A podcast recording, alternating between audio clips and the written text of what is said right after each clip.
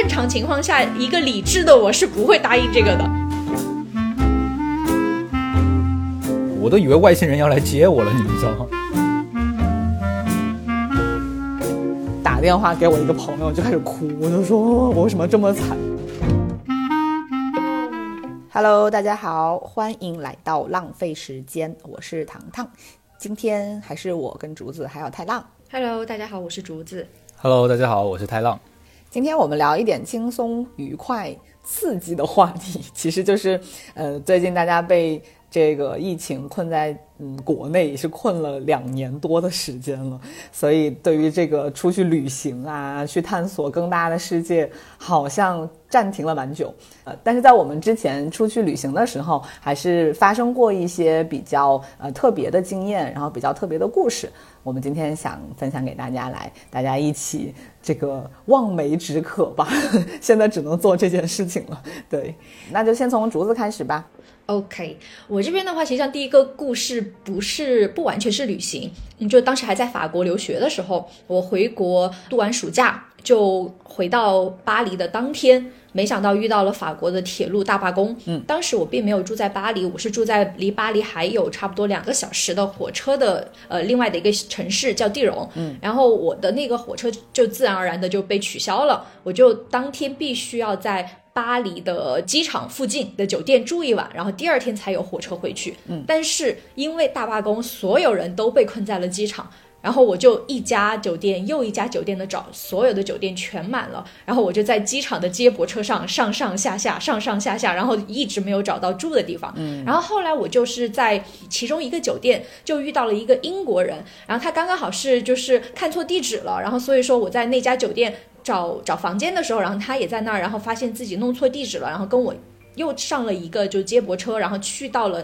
正确的那个酒店。嗯，然后在那个车上的时候，我们就聊了聊，然后他就大概知道我的情况是怎么样的。然后到了那家酒店之后，他就问，他就说，他说如果就是你实在没有办法找到房间的话，他说你可以跟我来 share。他说因为我的就是公司是跟我订了一个套房，他说你可以住客厅，然后我住房间。然后我当时就非常犹豫，他看得出来我脸色非常的就是不对劲，然后他当时就是个男性对吧？英国男性，对英国男性，对对对只是后来他说了一句话，然后让我就是稍微放下心来。他说：“他说你也不用多想，他说我没有其他的意思，因为我的女儿跟你差不多大。他说如果是我想到我的女儿。”然后跟你一样在巴黎的机场流落 流浪，他说我会觉得很担心。他说你自己感受吧。他说反正就是我就住在这这个这家酒店。然后后来我就鬼使神差神差的，然后我就答应了。正常情况下，一个理智的我是不会答应这个的，因为我还是觉得就是毕竟一个外国女生你在国外你得保护好自己。但我当时真的太累了，然后我就答应了。答应了之后。就确实就是当天就非常安全，然后完了之后他人也很好，然后给了足够的那种隐私啊这些，反正给我安全感，安全感给我、嗯对。然后第二天早上起来的时候，因为当时刚刚好我从国内回来，然后带了很多特特产，然后我就塞了一堆给他，然后我就说：“哎呀，拜托，请你就是一定要就是留下你的 邮箱给我。然后我我之后我说我想要跟你说一些感谢的话或者怎么样，然后他给了我，嗯，但是后来我发了好几次，然后就一封都没有回，然后我就在想，哎，Ken Robert，你到底是不是骗我的？因为我知道现在都记得到他叫 Ken Robert，我是真的非常想感谢他，然后但没想到就是他就。没有回信，他可能就是做好事不留名的 雷锋吧，不做好事不留名，但是留下邮箱。但是邮箱也不回我呀。当然，我觉得后面这个回不回的可能就是比较次要了吧。对就是一个有边界感的人，可能也不想跟陌生人保持太久远的联系。但是他做这个事情，我觉得他挺得体的，就至少他在他一开始就让你放下防备，然后用他女儿的这个说法。但我觉得从两方面讲吧，就一方面我也很理解，在这个人超级疲惫的时候，我觉得答应他也挺正常。但是如果不是在那种状况下的话，这真的也也算是一个赌博，就感觉还是挺挺赌的感觉。反正就是，尤其是你知道，在法国经常会发生就是这样那样的一些案件啊什么的。对所以说我就是回想起来，第二天或者是甚至到现在，你要说就是再把我放过去，我还会接受吗？都不一定。但是当下你就是接受了，而且你真的是遇到了一个好人，那种感觉还是觉得挺妙的嘛。就是，对对对，嗯，哎，我突然想到了一个 我朋友遇到的很奇特的事情，就是我一个法国女生朋友哈，然后因为当时我也是跟告诉了她这件事情，然后她就跟我讲，她说，哎呀，她说她曾经也是去法国的一个小镇，然后就是狂欢节的时候就是去旅游，然后就遇到了一个就是大叔，嗯，然后大叔就很热情啊，然后要约他们去就是他家然后玩啊什么的，然后他们就很欣然的接受了，然后没想到就是去到大叔家，大叔就把自己的衣服脱完了。我操！哦，所以大叔是有备而来的，嗯，叔是想要跟他们发生什么，而且大叔可能对他们嗯误误会了，他们两个都是法国人，然后不存在文化上的东西，就单纯的就是误解了。对对我然后我当时就问我朋友，我说那你怎么办呢？对啊然后他就说，他说没事啊，他说后来我就觉得这个人他可能是内心缺乏爱，然后他心理上现在就是有一些问题。他说我们就劝他把衣服穿上，我们就坐在那儿跟他聊天，然后就聊了很久。他就说就是大叔还很感动，然后我当时就觉得哇，好妙啊！我都不知道该吐槽谁，你知道吗？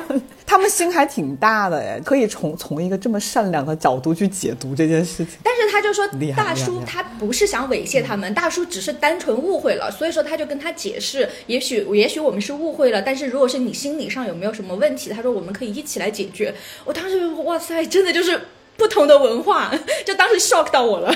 我真的觉得那就是人间有真情，人间有真爱吧。我觉得要是正常情况下，你碰到一个大叔在你面前脱光，我可能两巴掌过去我就跑了，我才懒得跟他聊天呢。我还要去关心你的心里在想啥，你怎么不关心我内心受到的震撼？太可怕了。可能你这个朋友内心也挺强大的，就是他没有觉得。是一个极度危险的状况，然后还要开导他，并且成功的把他说服了。不是他一个人，是两个女生嘛，所以说可能就比较稍微的有安全感一些，然后所以说他们就在那儿疏导他。嗯，太浪呢？你你来一个你的特别的经历，我其实，在旅途当中应该不会遇到大叔为我脱衣服了，有没有大妈呀？但是你要说像这种惊险的经历，倒是倒是有遇到过一次。啊来来来来嗯来一个，但那个不是我去旅行啊，那个是那会儿是我还在念大学的时候。嗯，然后我们大学当时下课比较晚，因为我修了几堂课是在夜间，就相当于晚上大概九点吧，大概九点多才会下课。嗯，因为我们学校在一个山上，我从山上走下去的话，其实还挺危险不说吧，就因为路又很黑，又没有路灯，就很难走，所以我就去学了开车。嗯然后学了开车之后，你知道人刚刚学会开车，你就觉得好像突然打开了一个新世界的大门，对吧？你觉得自己好像可以去到很多之前不能去的地方了。嗯于是当时我就养成了一个习惯，就是在那个学校附近的山，不算山顶吧，反正就是山山腰际有一个公园儿，那个公园视野特别好，它晚上能够看到满天的繁星，而且还可能看到整个呃山脚下的这一片城市的那种很辉煌的灯火。然后我就特别喜欢去那个公园儿，嗯然后每天就是在那个晚上下下了课之后，我就会开车开到那个公园去，然后停在那个公园的停车场。但是呢，我其实后来细想想，有一个细节我忽略了，就是晚上那九点之后，我每几乎我每一次去的时候，都只有我一辆车停在那里。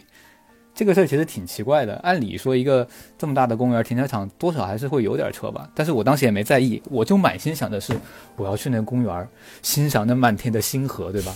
我壮志未酬的那个情绪就蕴藏在我和这个宇宙宇宙神秘之间的对话里面。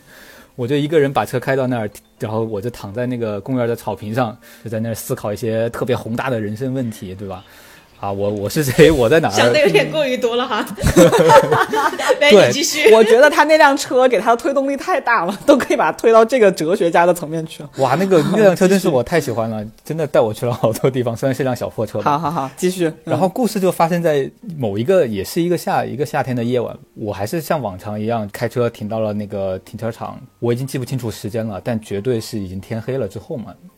然后呢，我像往常一样自然的准备开车门，然后出去，然后去到那个公去到那个我平时躺的草坪，然后我突然感觉后面有一阵特别令人。我甚至都想用目眩神迷的光来形容了，我都以为外星人要来接我了，你们知道吗？我当时就有点懵，然后我第一反应是我要下车去看看这到底发生什么了。然后当我开车门的那一瞬间，我就听到了一声怒吼，就是像你平时看那些什么 CSI 那种犯罪电电影里面那种不要动的那句路口，哎，英英文怎么说呀？我一直都不知道这句话怎么说就是 phrase，就是 phrase。啊。好，然后当时我嗯整个汗毛汗毛竖立起来的那种感觉，一下子我整个人手就僵在那儿了。嗯那可能都不超过五秒钟的一件事情，我感觉我一下子脑子里面出现了好多画面。然后我就看到一个警察，比较壮的一个警察，端着手枪，左手拿着手电筒，就是你们看到那种犯罪电影的那种那种特别标准的姿势向我走来。嗯然后他教我，他说你不要动，你现在的手缩回去，放下来。嗯嗯嗯然后，然后他开始问我你是谁，来这里干嘛？嗯我说我只是个学生，我说我是下课了，我来这个公园想要散散心。然后他说你现在马上下来，不要做任何就是不要做任何方你的动作，从车上下来。然后他全程是拿着枪指着我的，然后他说你现在走到车前面去，趴在引擎盖上。嗯，当时我都被这个要求给蒙住了，趴在引擎盖上。我刚熄火，我那个而且又是个夏季的夜晚，我的车的车车前盖非常的烫，我用一种非常搞笑的姿势融化在了那个车前盖上面，你知道吗？就整个五体投地的感觉，趴在那个车上，我都快烫的不行了。然后他好像是故意逗我一样，他就是不马上开口，他就是好像在那说我的身，然后我就一边感受到我身体的煎熬，一边脑子在飞速的转，为什么要说说我的身？我应该怎么怎么应对嘛？就脑子里闪过很多想法，然后但是最终都被我就是胸口的那个热的热的不行了。我跟他说我可不可以转一下身，因为太热了，就翻面翻 翻面再烫一下。这个翻面再烤一下。然后你先你千万别动，你现在干任何举动，我都有权射杀你。他这句话一说，你知道吗？我刚刚的热气全部消散了，一下子我就冷静了。凉凉。我完全凉了。他说他可以，他可以随意射杀我，这这可能原话我已经不记得了，反正就是他可以随便开枪的意思。当时我真的是被吓惨了。嗯然后完了之后，他叫我转过身来，还是拿枪举着我。嗯他跟我讲说，这个公园你没有看到标识吗？太阳落山之后不能进入。嗯，当时我想，原来这个公园还有标识啊！而且这个太阳落山之后，这是个很模糊的概念，对吧？他不是写这个公园，比如九点之后关门，八点之后关门。就后来我绕到那个前面去看的时候，他真的写的是就 close down before sunset。哎，他们很喜欢用这种表述。哎，其实他如果用天黑之后都可以，他就说太阳落山，他可能默认就是天黑吧。对，然后就我就觉得这也太诡异了吧。不过当时我真的一瞬间，我连虽然我没有写遗嘱的习惯，毕竟我们不是一个西方人嘛，但是我心里面连对我妈妈最后要讲的话的我都想好了，你知道吗？妈妈都怪儿子不孝，都怪儿子不孝。我本来求学求到一半，大学竟然没毕业，栽在这儿了。但是后来那个警察其实他还是挺温和的，因为我转过身之后，他发现我是一个看上去就是人畜无害的一个中国留学生的样子嘛，然后他然后他就终于把枪收下了，然后开始跟我交谈，然后他就问我为什么要来这里，我说我还故意编造些理由，我说课业压力比较大，我肯定不跟他讲我在这看星空对吧？我课业压力比较大，所以我我我需要出来呼吸一下新鲜空气。他说好的，但是你以后千万不要再做这样的事情了。这个公园晚上关门之后，可能会有一些很危险的事情发生，而且像刚刚你那个开车门的举动，这个在美国是不合规的。当警察把你逼停的时候，你不能做任何动作，你双手必须举起来。不能出车门。对，因为加州其实它是允许持枪的，就是你有持枪证之后你可以持枪，所以有些人会在车上放手枪。那警察他因为这个东西，他会把你的任何举动认定为是对警察人身威胁有安全的举动，那他就可以采取任何自卫，对，美国他们警察是可以自卫的，他完全可以选择开枪。嗯，当然这个是涉及两个的法律和文化的事情了，我就不细讲了。反正他的意思就是说，你千万不要动。你刚刚开车门的那一瞬间，他已经准备举枪了。他那一瞬间，他其实就是已经在跟总台说话，说我这里看到一个什么什么样的人，我已我征求那个开枪的许可。他连这些东西都已经做了，哦，所以其实细想起来，这是个非常后怕的事情。嗯，我我也不知道是为了安抚他，还是为了安抚我自己，因为我觉得他其实也挺紧张的，因为他看上去年龄也不太大。你们两个互相都在试探对方。对他看上去他其实挺紧张的，然后我跟他说，然后我跟他说，你可以去看看我车里面，因为我当时买了一 买了一个麦当麦当劳的外卖，我说其实我还有吃到一半的汉堡，我真的就是来散心的，我没有任何东西，我都能听到他真的长舒了一口气，你知道吗？那一瞬间我我俩的心房都已经卸下来，就没事儿了互。相救赎了。对，我就跟他讲了一下，我真的是一个普通的学生，就是来这散心。嗯但那次的经历让我非常后怕，而且后来我听我的一些同学，就本地的同学说，那个公园晚上可能会有一些。呃，毒品的交易，因为它有一个公园有一个公共厕所，那公共厕所后来我回想起来，真的进去的时候会发现有一股类似于大麻或者之类的味道，就他们有些人会在里面做一些交易，或者甚至就在里面抽这些东西。对对对，所以那个地方其实晚上会有警察巡逻的。其实最讨厌的事情是什么？是美国当时没有咱们这么发达，就是说有很多监控系统，根本没有的。如果这警察做了任何举动，我甚至连上诉的机会都没有，因为没有任何证据，没有任何的摄像头可以证明我真的是去那里干嘛的。这个事情真的细想起来非常后怕，但还好我当时的应对，我觉得还算比较好吧，就没有真的引起重大的过失。没有。我觉得你是运气比较好，如果运气比较好，在开门的瞬间就被射杀了，就没有后面的故事了。我对未来的憧憬满天星河，在那那一瞬间塌碎成了非常冰冷的现实。我在一个陌生的国度，还是要安守本分，小心做人。没有，你跟星空的对话就融为了一句“儿子不孝”，最后就变成了这样。没有，当时我真的觉得我站在风口浪尖，紧握住日月旋转，你知道吗？后来我发现，我我握住的只不过是引擎盖上的。是哪一首歌的歌词啊？向天再借五百年吧！我真觉得我感觉 当时那个豪情壮志啊。那个豪情壮志完全被那个车前盖的那个引擎的热度给我给我浇灭了，你知道吗？你这个太有画面感了，我甚至都已经想象出来当时那个就是你们的各种姿态、各种动作。对，其实整个过程可能发生也不过不过十分钟吧，我真的感觉过了好长好长的时间。这事儿我到现在，哎，今今天在播客讲了，其实我一直都没跟我父母讲，我当时特别怕他们担心嘛，不好讲这个事儿。是是，这个肯定的，所以从来没讲过，肯定的，因为你当时讲了，他们肯定对你后来的生活就会很担心。对，吓死了，他们可能叫我不要开车了，都有可能。最后罪魁祸首就是那辆车，你就不该买那辆车。没有，我那辆我那辆小本田还是很可爱的，我还是很喜欢它。行吧，不过你们两个这个事情，我感觉都是好在就是运气好。但凡你们遇到的是，比如那个警察是个暴躁警察，或者竹子遇到的是一个色情大叔，其实这个事情就会变得有点危险。对，就是我们我们两个相当于都是相当于说是一个陌生的人去到了一个陌生的环境里，和当地文化上起到的一些误解，相当于一个。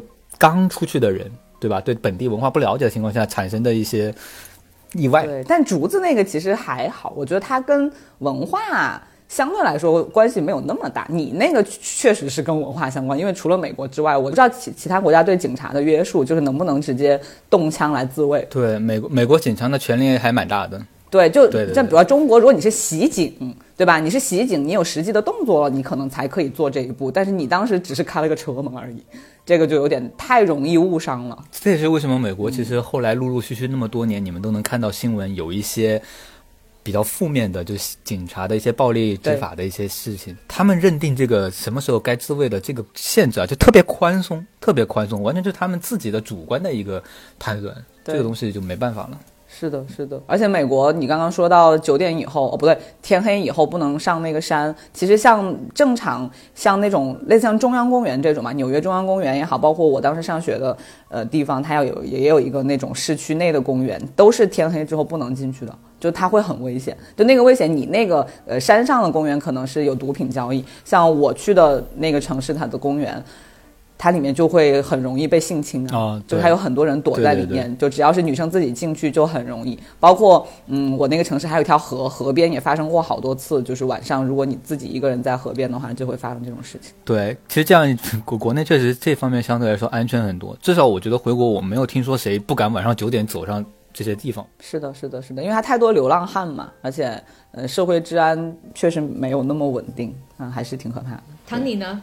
我的话，我当时的那个经验是我一一年还在读书的时候，嗯，当时要去找一个朋友，所以就独自一个人去到嗯法国和意大利这两个国家。然后其实我去找这个朋友，可能只花掉了中间三四天的时间，其他的时间都是我自己一个人的旅行。对。嗯，其实一个人的旅行到第十天、第十一天、十二天的时候，其实已经会进入一个很疲惫的状态。呃，一开始可能是很新鲜的，但是你到了差不多两周的时候就会很累了。所以我最后一站定在佛罗伦萨，意大利的佛罗伦萨。然后当时我想说啊，这个这个城市很美，然后我又对它有很高的期待。呃，哪怕我已经很累了，但是我就随便走走逛逛，为我这个旅途收一个很好的尾，也是没有问题的。然后当时其实这个在网上去预定这些呃酒店也好，包括吃东西也好，它不像现在这么方便。当时我是还要带着那个砖头书，就《孤独星球》的那个书，去根据上面的攻略来做自己的预定。所以我当时就根据上面推荐的酒店还有吃的，我就订好了我在佛罗伦萨要住的酒店。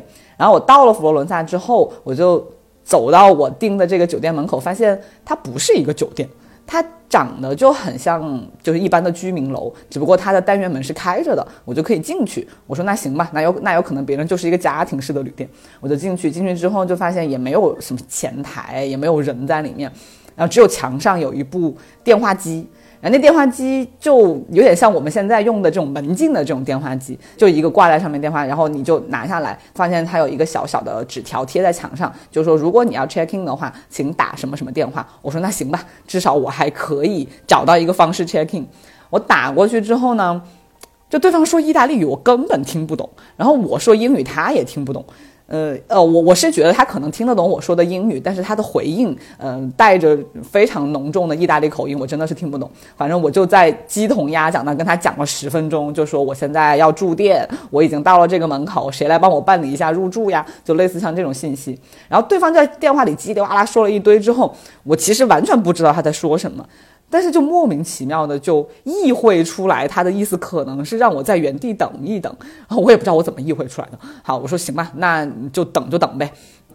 大概十分钟之后，就开来了一辆就是非常老式的这种，嗯，有点像以前国内这种奥拓车的那种单薄程度的一辆小车。然后那小车上面就下来了一个巨胖，然后头发散乱，然后穿着吊带裙的一个大概四十多岁的一个阿姨吧。那个时候对我来说就是四十多岁的阿姨。然后她依然不会说英语，但是我看出来她的意思是让我跟着她上车。我也不知道我那个时候怎么就是胆子那么大，可能因为她是女的，我就没有太重的防备心。我感觉她的意思就是让我跟她上车之后，她要带我去另外一个地方，然后那个地方可能才是实际上我住的位置。我说行，那我就上了这个她的车。上车之后，她就一路上都在聊天，但是我根本听不懂，所以我就她一边说话，我就一边在观察她车里面的配饰以及她这个人。他这个人就粗糙到一个什么状态呢？就是他头发散乱，就衣服也很乱，就不说了。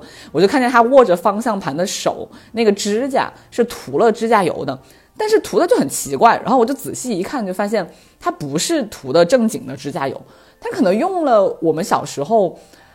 用来画画的那种水彩笔，大红色的，他就直接用那个水彩笔涂在了自己的指甲上，然后那个那个涂的还不是很均匀，就他可能指甲涂完之后，还有一些是就涂到了他的那个指腹上，反正就很脏的感觉。然后我想说，我在干嘛呀？就是万一这个人把我拉到一个什么地方去，我也不知道。但是我上都上来了，那就只能硬着头皮就做下去呗。好，然后过了你就很，其实那个路程很短，就很快就到了，呃，一个看上去确实像一个酒店的地方，但它依然是一个家庭式的酒店，只不过，嗯，它至少有一个前台，然后有一个在前台的人会跟你对话，然后那个人就会说英语了，呃，他当时就告诉我说，哦，你预定的这个房间，嗯，确实是应该在你刚刚去的那个位置，但是呢，呃，我们的预定临时出了一点状况。就嗯，你的那个房间现在是有人住的，所以今天晚上你一共订了两晚上，你的第一晚嗯就需要在我们现在的这个地方呃就是住一下，然后呢这个价钱上可能会比你在那边便宜一点点，我们最后会退给你，但是就看你就是愿不愿意今天就住在这里，啊，然后当时我也就不想，就有点像竹子那样，我也就竹子可能是不太想再坐着那个接驳车到处去找了吧，然后我想说那行吧，反正这也是一个酒店嘛，也是可以住的，我说行。然后我就没想到，我就被带到了一个，我觉得是他们酒店的一个，可能是清洁工人住的那样一个工作间吧。因为你要说它纯粹是一个工作间，它里面又有一张床，但那个床你除了能在那个房间里面睡觉之外，你啥也干不了，因为没有桌子，没有连窗户都是那种一看就不是正经的酒店的这种窗户。然后那个房间是个长条形的。也没有洗手间，就是我要我要上厕所，我要洗澡，就必须到他们的这个公共的区域去洗。然后其实当时我是很生气，而且我就觉得，嗯，他就在坑我嘛。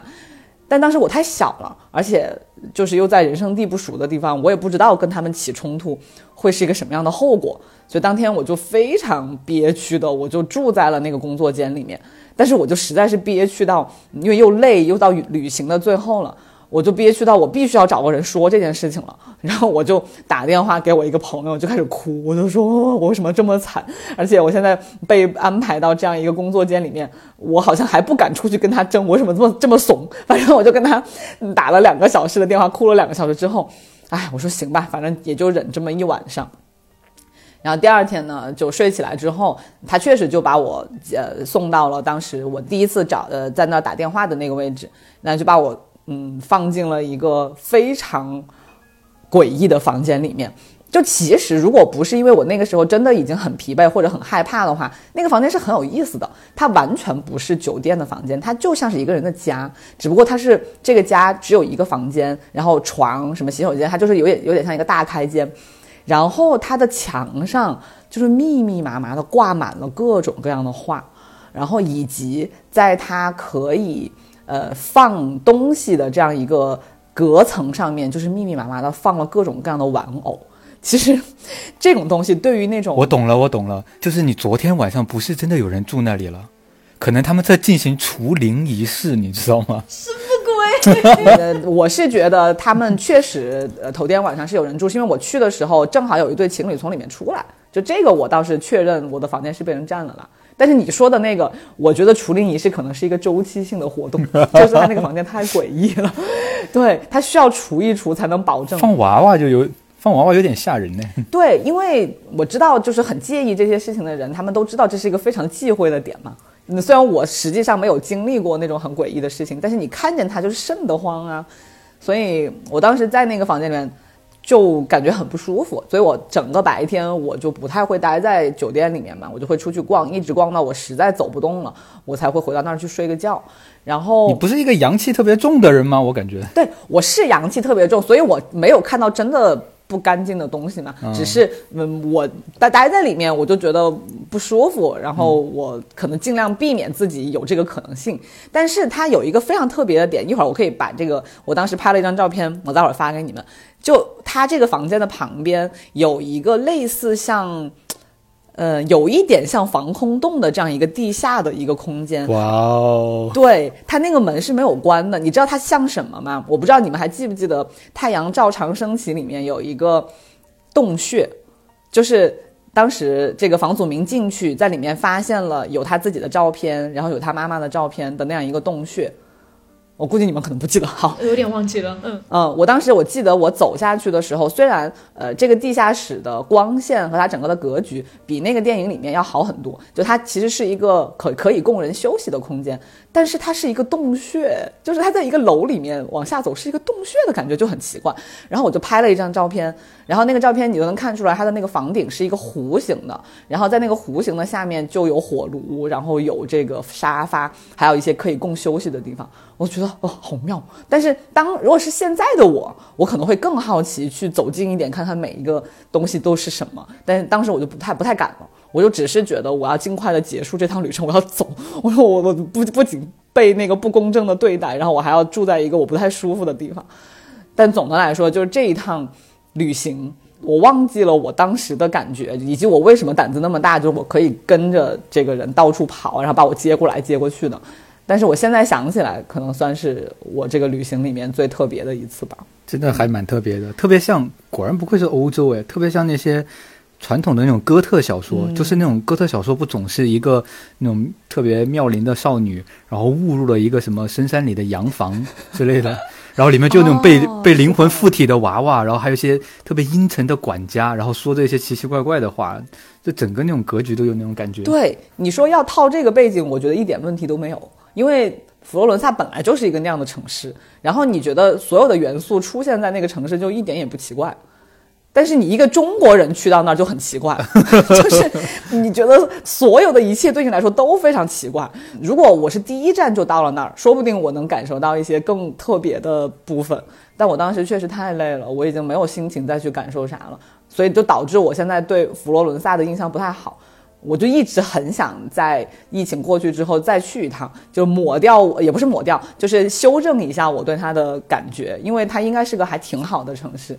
哎，竹子去过佛罗伦萨吗？我去过，我去过，我非常喜欢，对吧？对。哎，我跟你讲，你虽然说哈，你是中国人去到了佛罗伦萨，但是你是带着孤独星球去的佛罗伦萨，你是不一样的。你毕竟是有嬉皮士。附体的。你不跟我说的时候，我真的不知道这个东西跟嬉皮士的关系是啥，我完全不知道。对，它就相当于是一种摇滚精神，就是带着一本书，然后就一群年轻人，然后穷游，然后去到就比如说可能是在西方的就国家的年轻人，然后去到东方，然后特别的摇滚。对，怪不得他引导我去订的房间都是这样的，我就说我哪哪里不对呢？包括我刚刚还没讲到，我在罗马的时候，我其实真的跟着那个孤独星球，我不能说被他坑了，但确实订的东西都不咋地。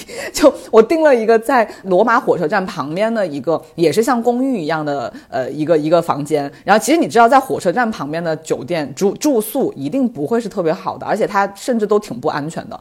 但是我就特别记得那个房间本身我不太记得了，但是我那栋楼，我不知道你们有没有进去过那种楼，就是它那个电梯还是要自己拉铁门的那种。哦，对对对，我经常住那些地哦方。哦，那那好吧，是我孤陋寡闻，没有没有没有不好意思。你不是，主要是欧洲都是很多地方都是那样，他们就可能就是维修一次或者是换电梯太贵，然后所以说都是那种很旧的那种，而且有可能你两个人站进去你就你就已经满了。然后所以说有些时候我们会就是先一个人就是爬楼梯爬到楼上去，然后另外一个人先把行李放进去，然后让上面的人接接了之后，然后再把那个电梯弄下来，然后另外一个人再上去，就是经常会干这种事儿。哦，那那看来就是欧洲这个还挺常见的。嗯嗯，对。然后你继续，然后你说什么？哦，没有没有没有，我其实就是想说那一趟旅行是我之后呃再去哪儿就是没有比过这一趟的。虽然它没有带给我那么愉悦的感受，但它非常特别，所以我记了好久。我时不时的还会把当时的那些照片翻出来看，特别是我拍的那个防空洞，待会儿我一定要发给你们看一眼。那个东西带给我的，呃，也不能说震撼吧，但是我确实能记住它很久，很有意思。对。那别的呢？其他的竹子刚刚说完，第一个就是跟一个英国男人 share 了一间套房之后，还有没有别的好玩的事情？你这样说的好奇怪。哎呀，正面一点理解嘛，本来也是个很正面的事情，对头对头，大家都是摇滚青年，不拘小节。不拘小节，就做大事情不拘小节。对头我的话还有一次就是跟另外一个朋友，我们一起去嗯捷克玩。然后当时我们是住在布拉格，然后附近的话有一个小镇，然后就简称叫 CK 小镇，我们就去那边。然后我们完就是结束了一天的行程，准备坐火车回到布拉格的时候，在火车站，然后有一个就有点像流浪汉的人，然后就突然走过来，然后就就把一幅画递给我们，嗯而且那个幅画的背后还有他的签名。然后当时我们还在想，就是诶是要卖画给我们吗，还是怎么样？当时就语言也不是很通，反正他就是把那个画送给我们，然后他就走了。然后我跟我朋友就非常的懵，就不知道他是什么意思。然后但是呢，我们就一直就是就拿着，然后反反正直到现在我都还收藏着那幅画，就是一个那种炭笔画，然后画的风景，它也不是画的我们。然后我就会觉得就很妙。然后有可有可能你在欧洲旅行的时候，会时不时的遇到这种很奇特的有艺术家气息的人，然后你不知道他在干什么，但是就一些莫名其妙的善意就会落在你身上吧，可能。在捷克是有好多，但我没有去过捷克，但我好像看电影上有演过，就是会有人过来把一什么红绳子拴在你手上，然后就说，呃，就有点像中国算命的那种哈、就先给你一点好处，然后最后就是要钱嘛。但你这个不是，你这个就是纯粹的艺术家行为。我跟你讲，不只是捷克，就是在巴黎也是。所以说，就前段时间我有一个就中国的朋友，然后去巴黎，然后就问我，就是呃，就是有没有什么 tips 给他。然后我就跟他讲，我说如果是有人给你拴红绳，你一定要拒绝。然后后来他就去到了圣心教堂那边的时候，然后他下来就告诉我，他说果然有人找我，然后他就说我学过了，你可坑不了我。对对然。后他说他就没有被骗，我就觉得很逗，对。哦，他们真的都用同一套方式，哎，就跨国家都用同一套方式，哎，啊因为他们可以一眼认出来哪些是游客，我感觉是，的，就是只要是游客没有听过这种事情的，还会觉得挺有意思的。嗯嗯嗯，对，反正就是欧洲的话，你就得时刻的小心，因为我昨天，然后在就是成都的街头，就走着的时候，我跟我同事，然后突然就觉得好像我的身后有东西，然后我就转头就看到了三个女的，然后有一个女生在勾着头，在掏我的包和掏我同事的包，然后我当时立马就吼出来了。我说你干嘛？我说你偷东西吗？然后他他就停下来了。然后后来我就赶快就是检查了我自己身上的东西，然后我就叫我朋同就同事说，我说我你看看你包有没有掉东西。然后后来他检查了一下，他说没有没有。然后我就说好吧，你走吧。好像一个老师哦。但是我跟你讲，我绝对没有误会，因为我后来刚开始说 OK，好像有可能他们不是，可能我误会了。但是我后来想了一下，不可能。如果是我误会了的话，你想想正常人的就反应是什么？他绝对会骂我。对对对，就你在干嘛？你为什么要误会我？会反驳他没有，他三个人很静静的待在那儿，然后就是等我检查完包了之后，然后他们才走。这这是我最近听到第二起发生在成都的偷东西的案件。哎呀，真的你那个没有，待这这个待会儿，因为 这个跟旅行无关了，这个可以下来再说。我没有不用讲了，不用讲。对对对，没有，我说我说竹子说这个应该是就因为巴黎偷东西也很厉害嘛。哦，对，所以在。对，我知道你的意思，因为因为我那天听那个闲聊的时候，就有个女孩说她在巴黎生活的时候，就是什么都被偷过，然后后来就有人跟她说，呃，你就不要带值钱的东西在身上，你就可能可能包都可以不用带，你就就走在路上就好。但她还是就是她把钱包什么的都放在家里面，但是她背包出去的时候放了一盒粉饼，然后粉饼也被偷了。哎呀，反正就是在巴黎的话，就它很美，与此同时它有很多不确定性，对。是的，是的，而且我有一个刚刚我想起来的，不是发生在巴黎，我忘记是法国的哪个城市了。当时我还挺失望的，有一点，因为我其实当时是一个小朋友，然后对这个艺术方面的东西是没有什么太多的感触的。我当时就记得我在某一个城市的街上，我就听见有一个现场的乐队在奏一首非常好听的歌，然后我当时没有听过那首歌，我就默认是这个乐队他们的原创。然后我说哇，太美了。然后他们不是一般这种乐队的前面就会放他们的 CD 嘛，然后你可以拿十欧，然后去买他的这个 CD，你就放在那拿走一张碟就好。最后呢，我就说哇，这个太值得买回去了，我就给了钱拿回去之后，然后就想把它，当时还用那个 iTunes 把 CD 导进我的音乐库这种，然后我说我一定要把它导进去，然后放在那个 M 那个自己的呃随身听里面听，就导进去之后就发现它的那个音质差到。就是它，甚至就有点像是你用手机翻录了一个在哪里的呃一一首歌，而且还当不到，就是当不到，就还比不上你用手机翻录的那种效果。然后我就说，嗯，就如果是他们自己的专辑的话，应该不至于是这种质量。然后后来正好我当时有一个朋友。他他在我旁边，他就听了一下，他说：“他说你为什么要买这张 CD？” 啊我说：“啊，我说但是虽然它的效果不太好，我说但是至少这首这首曲子我觉得很值得买嘛，他们自己的原创。”后来发现我自己妈太孤陋寡闻了，你知道那首曲子是什么吗？就是 就是那一首著名的《落叶》，秋叶还是落叶啊？哒哒哒哒哒哒哒哒，我知道，我知道，就是这一首，对吗？这个是法国一首很老的歌呀，然后只是我当时太小了，我真的没有听过，而且我当时听的更多的可能就是美国和就是港台的那种流行歌，就是欧洲的音乐我听很少。我操，就这样被骗了，然后还自己在那感动半天，然后发现就是一个骗子乐队，气死我了。他奏了别人的曲子就算了，就是你可以不是原创，但你好歹把你的质量做得好一点嘛，气死我了。我说我突然想到你刚刚说的那个 CD 的那个事儿，我好像也遇到过，我在一个那个。黑人街区，其实只是无意中走到那儿了，因为他和呃邻近的一个韩国社区特别近，吃完饭就走到那儿了，然后就有几个那种特别嘻哈的黑人走到我旁边来，就是讲了一一大串那种特别嘻哈的语言。当时我以为他要跟我 freestyle battle 一下，但是你都已经做好准备了，是不是？你的那个手势都摆出来了，要 要要开始了。对，然后他也是抽出了 抽出了一沓 CD，然后问我买一张，说支持他的支持他做的音乐，因为他真的给我来了一段 freestyle。我想说，我靠，这种就还可以。对，这种这种民民间艺术家，他务必支持一下呀！买回去之后，我比你还惨，那个 CD 里面完全是空白的，什么东西都没有。哎，他们这种都都还不摆摊的，就随身带着走，你根本找都找不到他呀，而且也不会因为这个事儿回去找他了。像那个电脑城附近街上那些药盘吗？一飞打开，里面全是光盘。对，就国外很容易啦，而且他们也会吃准，就游客不会因为这种事情真的产生什么争执，大家可能都图新鲜，过了也就过了。对，还有一点，就比如说像我们去呃，如果是去荷兰，不是所有人都要买那种就是小的那种荷兰的木鞋嘛？然后那种钥匙扣啊什么的，有可能就是我就是五欧十几欧，然后一个那种。然后后来我有一个在浙江的朋友，然后他有一次拿了一把给我，我说你怎么会有这些东西？他说因为这些小木鞋都是他弟弟工厂生产的，就是说他弟弟可能就是没有，就因为签了那种协议，不能在中国的。就中国卖，然后但都是就他他他弟弟工厂出口到荷兰的，然后瞬间就觉得天哪，义乌走向世界，但确实是啊对呀，毕竟你就这么想嘛，反正你确实在中国也买不到，你只能通过你朋友的关系才能买到，所以也就也就值了。比如说我就不认识义乌的人啊，我就买不到这种东西，所以他可能就两块钱一个吧。还有啥吗？太浪还有啥吗？我应该没有比这个更奇特的境界了。好吧，我可以在最后讲一个了，就是刚刚太郎说我阳气很重，但是我虽然没有遇到过那种特别灵异的事件，但是我最后也是在刚刚说到的那趟旅程，就我离开呃巴黎要回家的嗯、呃头一天晚上，然后我订的那个酒店，当然也是通过孤独星球订的那个酒店，就是一个小小的破破的酒店，然后那个床也很窄，反正就住得很不舒服。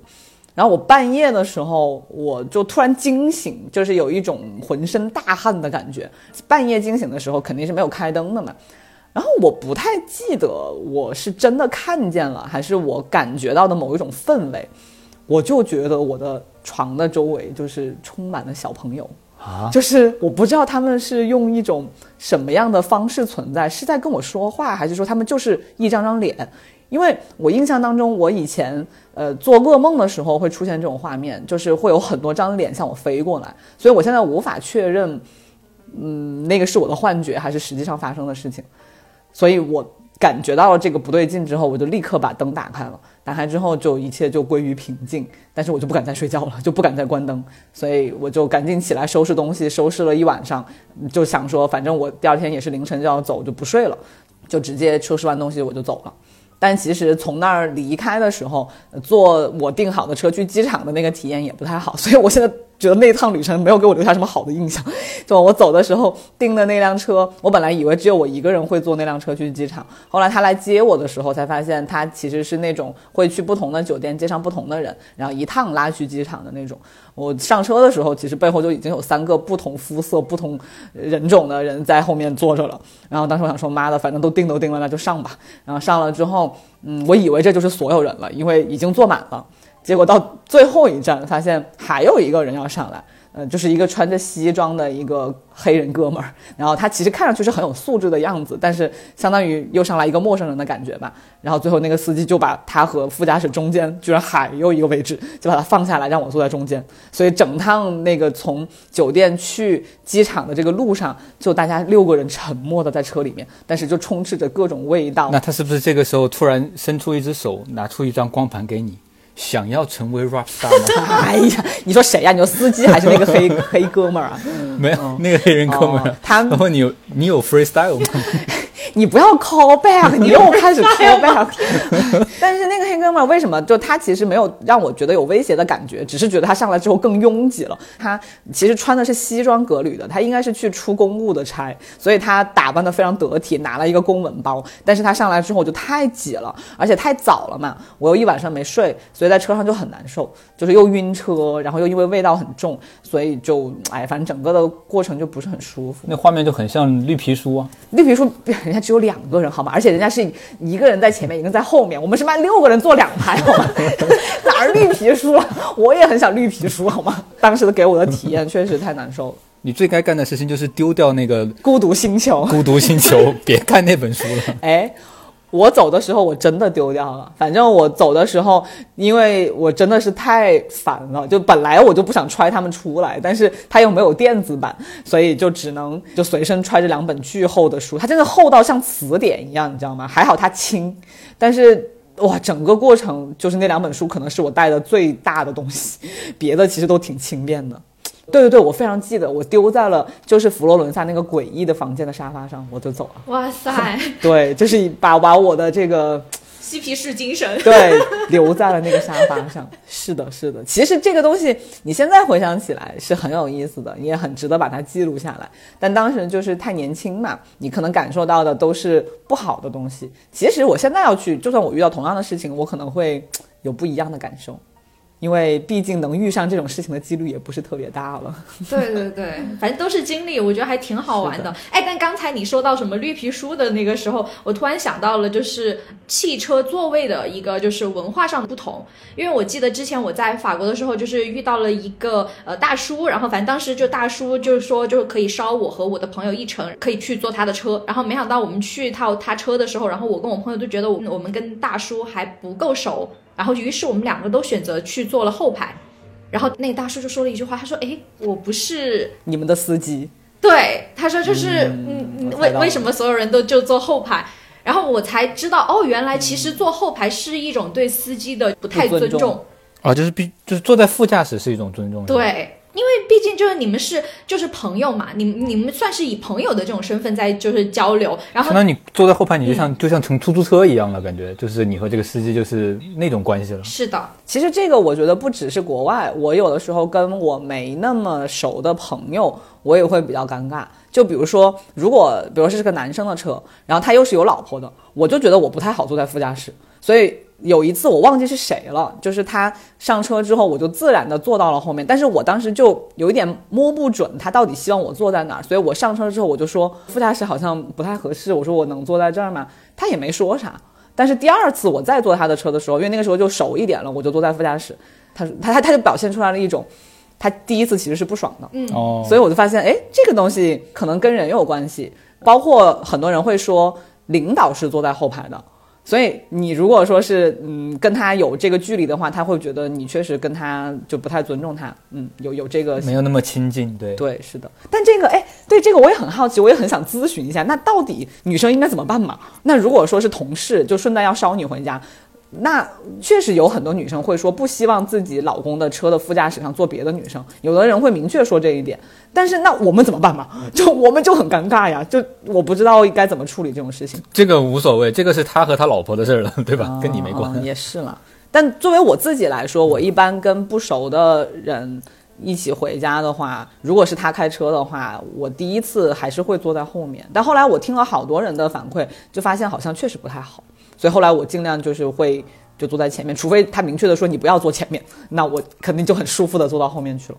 对我也是，我是我我现在就是我自从因为有那个大叔的这个就是经验了之后，然后我每一次只要是朋友，或者是说就是只要是有可能是成为朋友的那种情况。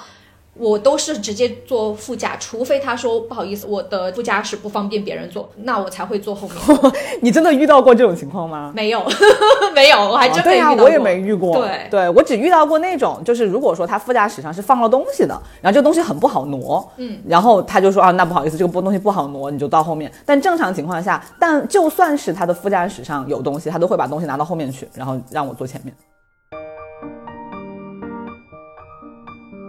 那今天我们就聊了一下之前的旅行经历里比较好玩的事情，或者比较诡异的事情。但总的来说，经历一下还还挺有意思的，毕竟也不是经常都能遇到这种事情了。所以也希望疫情赶紧过去吧，大家可以相约一起去做一些不一样的玩法，然后去到更多自己没有去过的地方。希望世界和平，希望大家身体健康，嗯，就是最好的事情了。那今天就先到这里吧，也欢迎大家跟我们分享在旅行中遇到的特别的经历。嗯，那就先这样喽，拜拜！祝大家快乐，拜拜！对，祝大家旅行快乐，拜拜！